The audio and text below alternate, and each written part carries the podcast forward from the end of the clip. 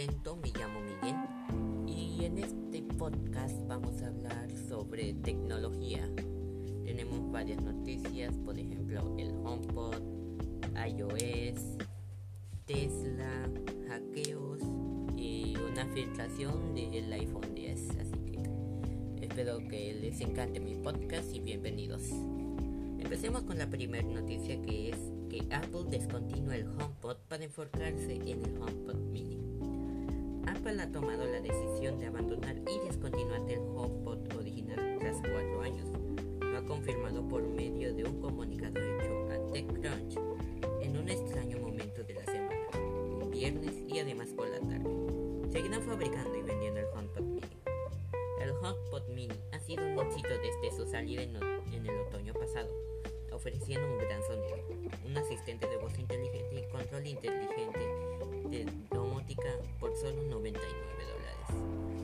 Enfocaremos nuestros esfuerzos en este producto.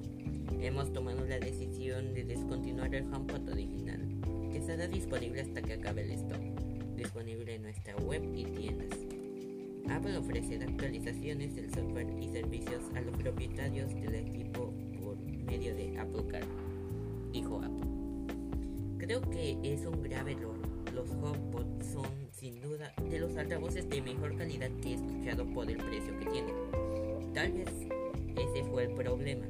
Es difícil vender un buen sonido, salvo que sea una marca especializada que llega a un consumidor que ya sabe y tiene asumido que son productos caros. En mi reseña queda totalmente sorprendido de las capacidades del dispositivo y desde un punto de vista de ingeniería, algo que admirar. El equipo responsable del producto trabajó durante 5 años para conseguir tal nivel de calidad de, sonido en ese tamaño y forma. Tal vez precio de 349 dólares era demasiado. Apple con el tiempo lo bajó a 300 dólares, pero no fue suficiente.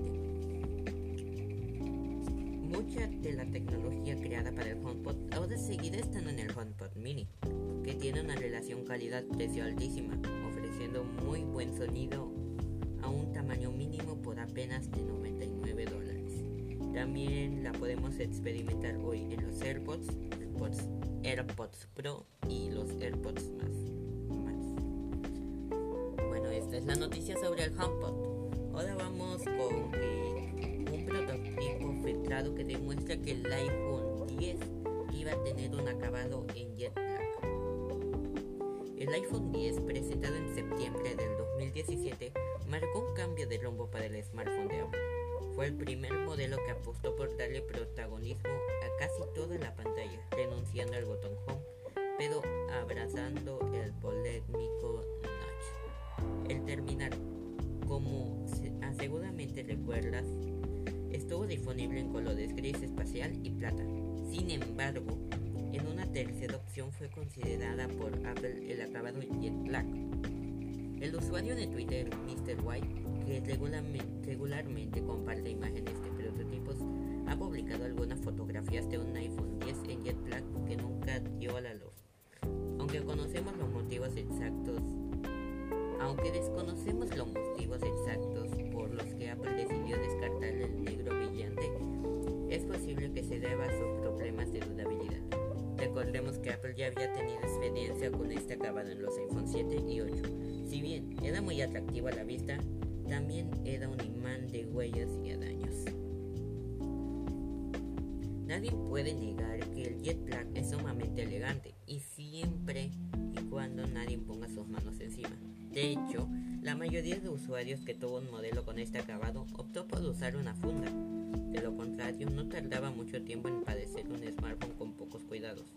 Para bien o para mal, el negro brillante desapareció en la gama iPhone apenas hace unos dos años después de hacer su debut. Ni el iPhone 10 ni ninguno de sus sucesores quiso apostar por él. Cuando Apple presentó el iPhone 7 Jet Black, presumió que la superficie era tan sólida como la de otros materiales de sus propios productos. Sin embargo, igualmente advirtieron que era un propenso a presentar microabrasiones o a daños con el paso del tiempo. Si les preocupa esto, les sugerimos que utilice una de las muchas fundas disponibles para proteger su iPhone, explica Apple. Y aunque el Jet quedó descartado del iPhone 10 y de futuros productos, el pasado diciembre le dimos a conocer el supuesto interés de Apple en una MacBook El negro más negro del mundo son propuestas diferentes. Claro está, pero podría ser un indicativo de que Apple no ha olvidado de experimentar con distintas soluciones en este color. A mí en lo personal me encantaría un iPhone 10 o hasta un iPhone 12 Jet Black porque el negro que trae po, el negro más negro que tienen esos modelos, la verdad se ve como un gris, un gris con negro que no, no es muy bonito a la vista. Mm, o sea, forma como una tonalidad azul si lo ves si lo ves muy claro. Un azul oscuro. Y pues la verdad me gustaría de que lanzaran un 11 Jet Black. Pero por ahora esa se queda descargado. Vamos con la siguiente noticia sobre que hackearon 1500 cámaras de seguridad, entre ellas de la empresa Tesla. Verbada Inc., un startup de seguridad de Silicon Valley, sufrió una, una vulnerabilidad por nuestro parte de, tuvieron acceso a más de 1.500 cámaras de seguridad dentro de, la, empresas como Tesla o Cloudflare. La cadena de gimnasios Equinox, hospitales, cárceles, estaciones de policía, escuelas e incluso las oficinas de la propia Vergada sufrieron este hackeo. En relación a Tesla, los piratas informáticos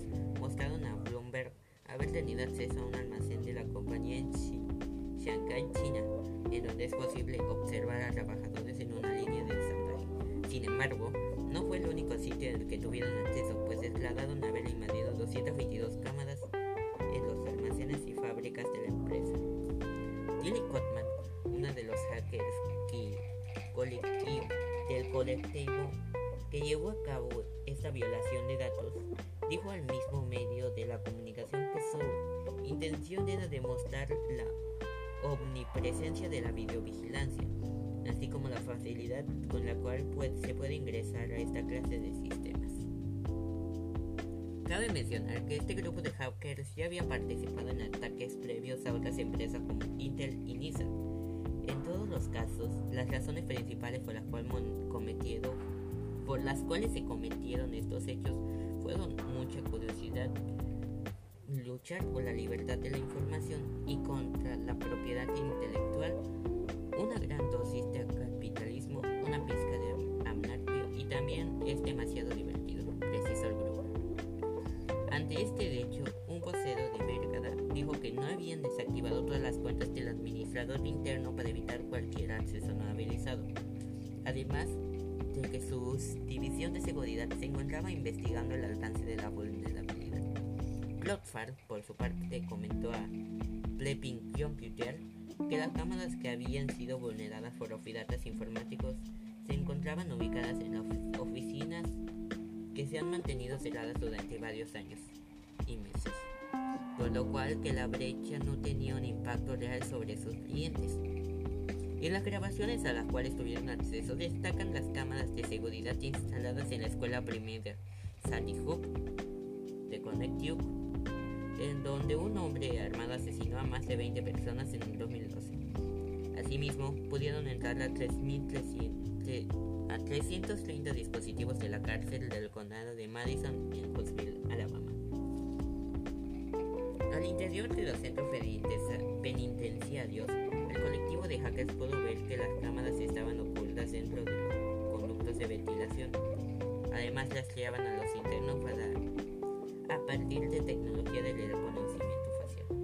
No obstante, uno de los asuntos de mayor gravedad es cómo tuvieron acceso a estas cámaras de seguridad, pues de acuerdo con Codman, el proceso no fue sofisticado y se basó en una cuenta de superadministrador, cuyo nombre de usuario y contraseña hallaron expuesta de manera pública e en Internet.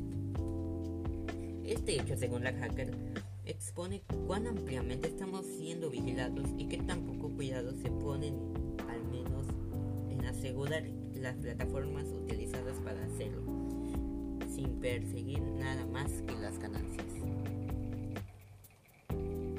De 2020, la empresa recaudó 80 millones de dólares en fondos de capital de riesgo, lo cual provocó que la firma se valorara 1,600 millones de dólares. Y esta es la noticia sobre que hackearon varias cámaras de seguridad y chicos tapen sus cámaras, por favor. Este, verifiquen la seguridad que tienen. Porque este es un claro ejemplo de cómo en cualquier momento ah, pueden hackear a Google y pueden hackear sus cuentas y utilidad. Es que no, no hay nada de importante en estas cuentas. Sí, sí hay mucho de importante. Aunque ustedes no les den permiso. Las aplicaciones de Google, a menos en Android, vienen preinstaladas con todos los servicios que, que ustedes no se imaginan. Tienen acceso a su ubicación y todo. Saben dónde están, en qué momento están, en dónde están en este momento.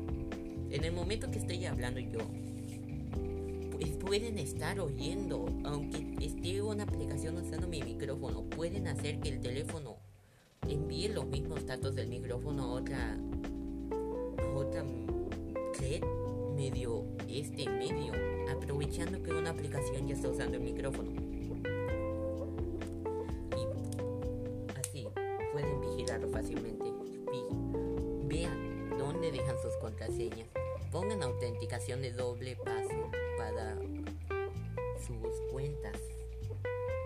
Más importante es que recuerden no son sus cuentas, no es el dinero, son ustedes.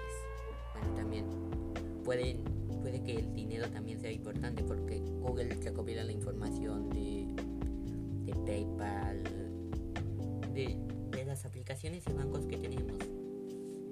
Y eso realmente a mí no me gusta porque son datos privados y cualquier ataque a Google pueden tenerlos así. Pero bueno, cambiemos de noticia a que las posibles características de iOS 15 y la fecha de lanzamiento. iOS 15, la próxima versión del sistema operativo para iPhone y iPod, está a la vuelta de la esquina. Quedan pocos meses para que Apple anuncie oficialmente esta nueva versión, pero los rumores y filtraciones ya están haciendo de su trabajo, dejando ver algunas de las novedades. Vamos a repasar qué novedades no pueden traer. Una de las principales novedades que se eh, espera en iOS 15 es el rediseño de los iconos. Apple modificó el aspecto de los iconos en macOS Big Sur, ¿lo recuerdan? Hasta cambiado el diseño del logo de música, recuerdan que primero fue en iOS 7 y 8, que era así como ahorita lo tienen en el iPhone, era, era rojo. Después lo cambiado a un diseño blanco con color de sRGB. Y ahorita volvemos al mismo diseño. Bueno, en algunos iPhone. Porque es cierto que donde hay. Bueno, al menos en la beta. Apple modificó el aspecto de los diseños en macOS Sur añadiendo sombras y rellenos, pero manteniendo ese aspecto clásico y minimalista que ya teníamos. En iOS 15 podríamos ver estos mismos iconos haciendo que la pantalla de inicio se vea completamente diferente. Con la llegada de los nuevos iconos también podríamos ver mejoras en las animaciones con nuevas transiciones, sonidos, etc. Apple se preocupa mucho por la privacidad y seguridad. Cada vez añaden más opciones y funciones para que los usuarios puedan saber qué datos están utilizando las aplicaciones y si queremos que recopilen o no con iOS 15 podríamos ver nuevos ajustes de privacidad, así como herramientas más sencillas para controlar qué aplicaciones utilizan nuestros datos. Widgets renovados y la pantalla siempre encendida con iOS 15. La implementación de los widgets, una de las principales novedades de iOS 14, por supuesto, en iOS 15 se mantendrán, pero podrían llegar con más funcionalidades. Se espera que en la próxima versión los widgets no solo se muestren información de la app, sino también te permitan interactuar con ellos, por ejemplo. que el widget de Apple Music únicamente te permite ver qué canción o álbum se está reproduciendo. Si pulsamos nos lleva a Apple Music.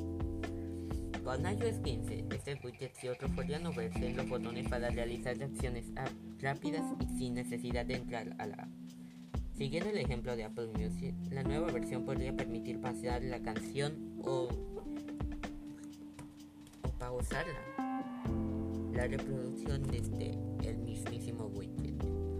Porque algo que ya vemos mucho en Android, por ejemplo en la aplicación de Spotify, de que si pones un widget de Spotify, eh, o sea, puedes ver el nombre de la canción, este, puedes pasarla, pausarla y ir para atrás en la canción. O sea, no para atrás en la mismísima canción, retroceder a la canción anterior, mejor dicho. La pantalla siempre encendida es otra de las novedades que se esperan para iOS 14, digo 15. Toda la línea del iPhone, iPhone, iPhone 12, así como anteriores de iPhone, cuentan con pantalla OLED. Por lo tanto, los negros los píxeles negros apagados que apenas consumen batería. O sea, por ejemplo, si tú estás en una aplicación en modo oscuro, digamos, eh, los píxeles que solo sean negros, las partes negras, van a estar apagados. Y eso hará que el consumo de batería sea mucho menor.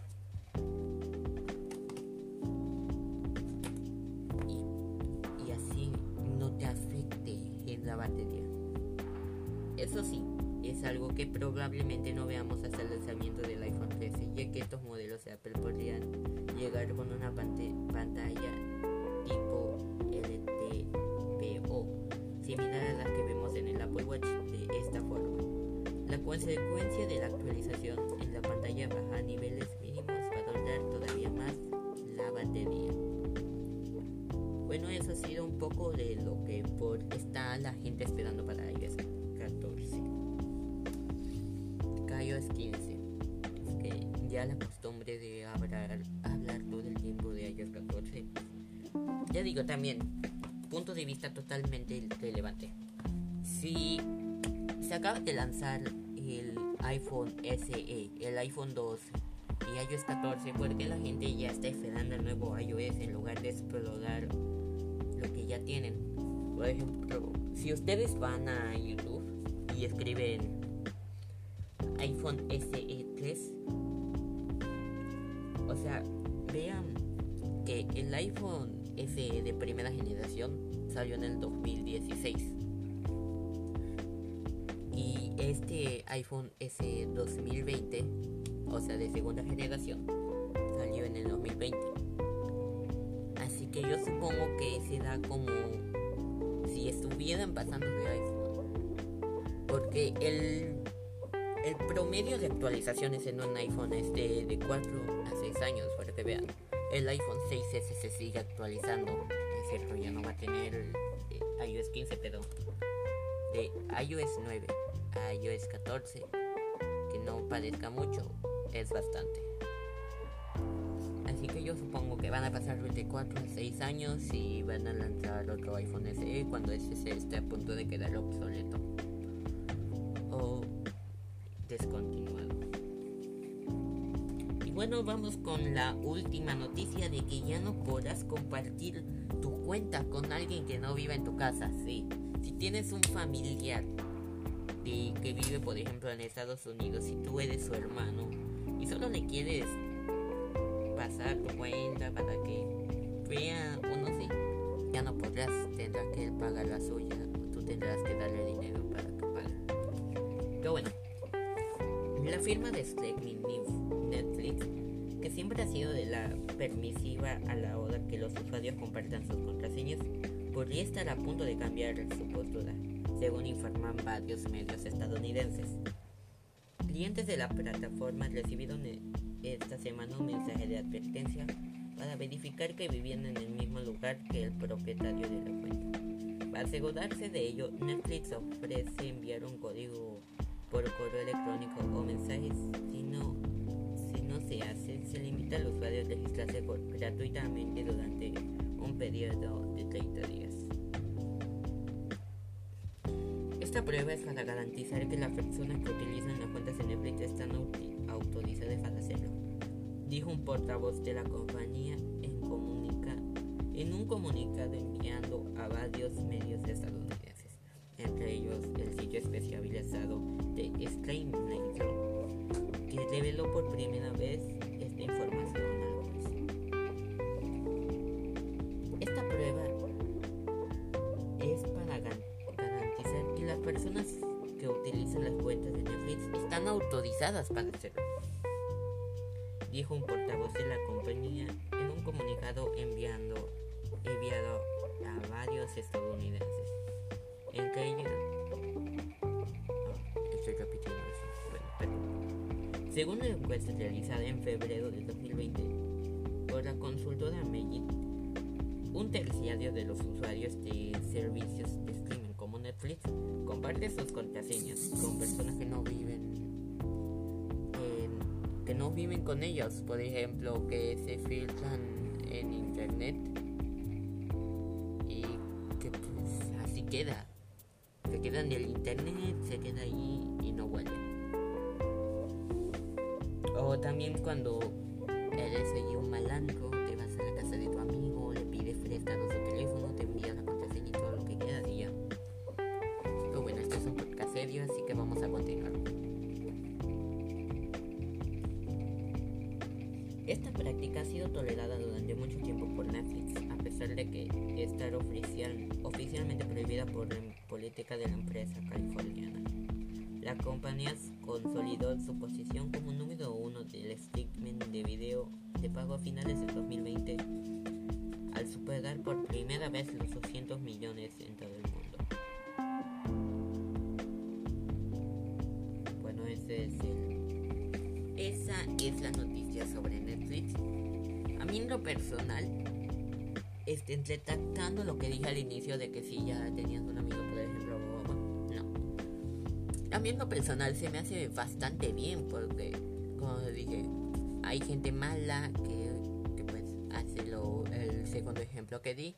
Y hay gente que solo simplemente por accidente se le filtran las contraseñas como dije hace unas cuantas noticias de que te hackean Google y, y en Google es donde tienes todas tus contraseñas así que a mí se me hace bastante bien esta idea ya si eres uno de esos usuarios que busca cuentas de Netflix gratis en internet, pues qué mal, que ya no podrás.